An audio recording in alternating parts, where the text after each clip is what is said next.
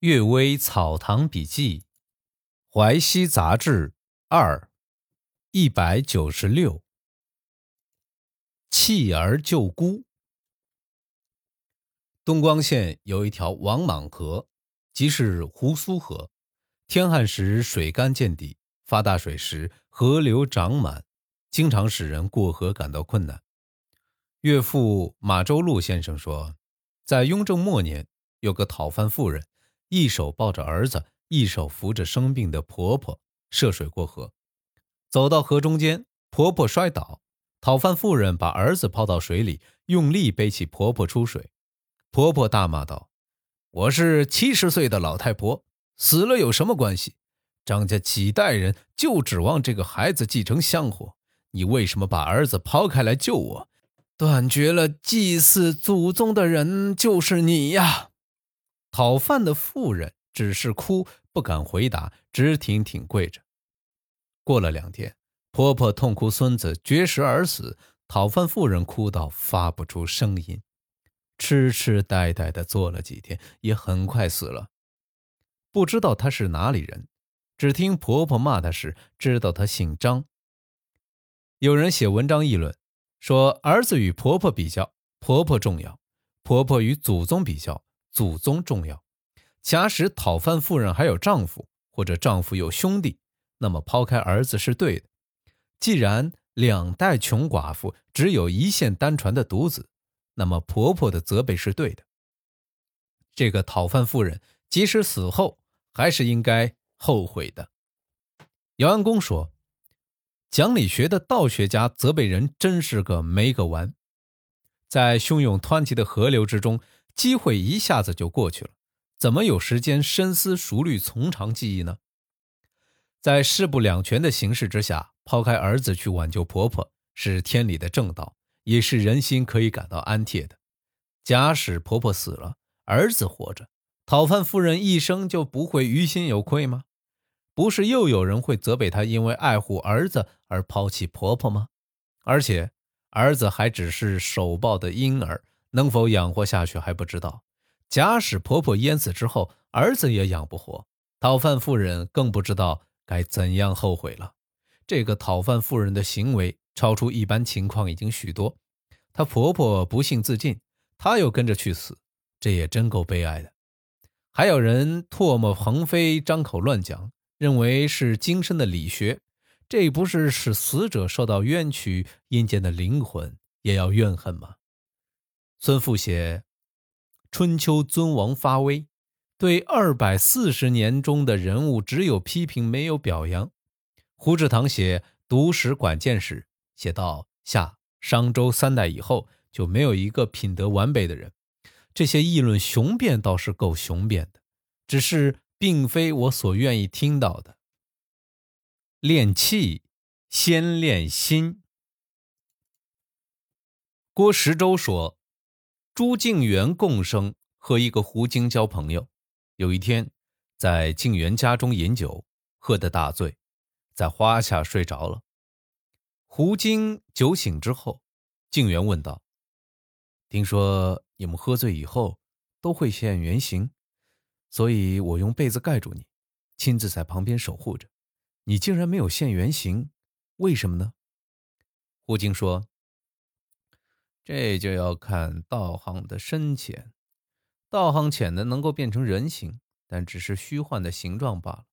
所以喝醉了就现原形，睡着了也现原形，受惊害怕时也现原形。道行深的能够脱离原来的形体，就像仙人的师姐，已经变成人了，人的样子就是他本来的形状，有什么好现原形的呢？静元想跟他学修道，胡经说。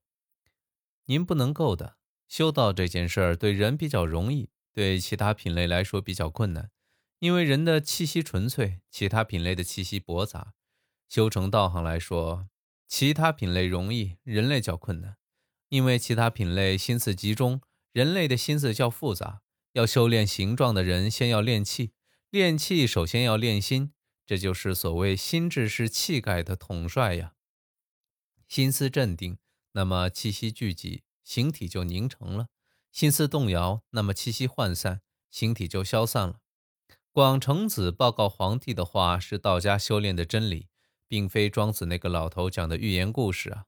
在深山幽谷之中，不看不听，只是集中精神修炼，与天地阴阳交换信息，经历百年就像一天似的，人能做到吗？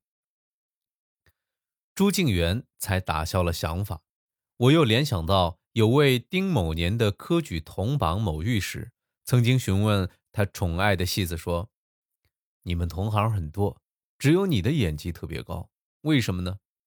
那个戏子说：“我们男人要扮女人，一定要把心思变成女人的心思，然后才会有温柔的感情、娇媚的姿态，让看戏的人见了销魂。如果还保留一丝男人的心思，一定会有一丝不像女子的地方，怎能在女角色中得到观众特别宠爱呢？要是登台演戏。”扮贞洁女子就要端正心思，即使玩笑也不要忘记贞洁；扮演淫荡女子就要心思放荡，即使端正的坐着也不要掩饰那种淫荡的情态；扮高贵女子就要心思尊贵沉稳，即使穿着普通百姓的服装也要有贵族的气度；扮贫贱的女子就要心思谨慎萎缩，即使穿上漂亮衣服也要露出卑贱的神态。扮演贤惠的女子就要心思温柔婉顺，即使生气也不要变脸大骂；扮凶悍的女子要心思凶恶，即使无理也要取闹。其他喜怒哀乐、恩怨爱憎都要一一设身处地的来设想，不要当做演戏，而要当做真实的事情。那么观众看了都会认为这是真实的。其他同行虽然扮演女性，却没有把握女性的心思。演各种女性角色，又没有各种女性的心思，这就是我演的特别好的原因了。李玉典说：“这番话虽然粗粗不堪，但其中道理精辟。演戏的事儿小，但可以比喻大事。天下间没有心思不在某件事，而这件事能办得好的；也没有全心全意办某件事，而这件事情办不好的。全心全意在一种技艺上，他的技艺一定高明。”全心全意在一个职业上，他的职业一定干得出色。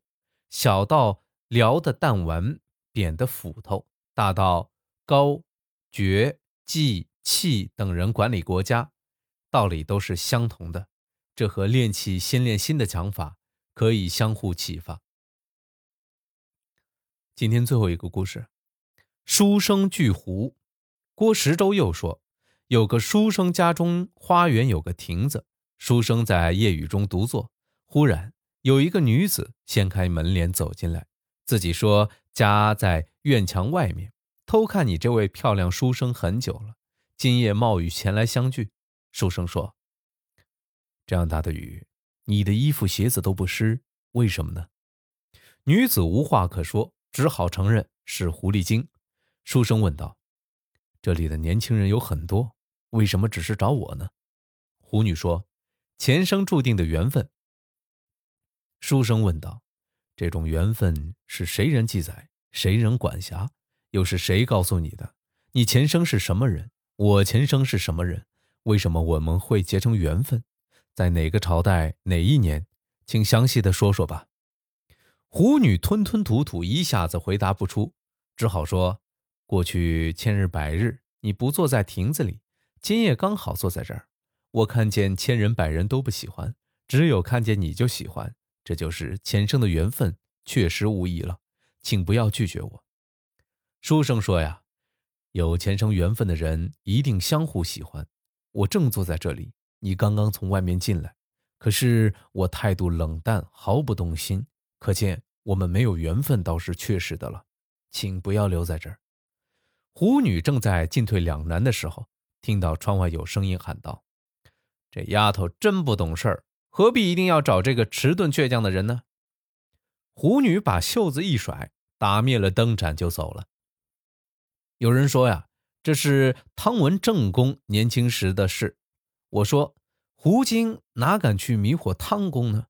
可能是另外一人的事儿，却附会到汤公身上罢了。感谢各位收听今天的《阅微草堂笔记》，晚安。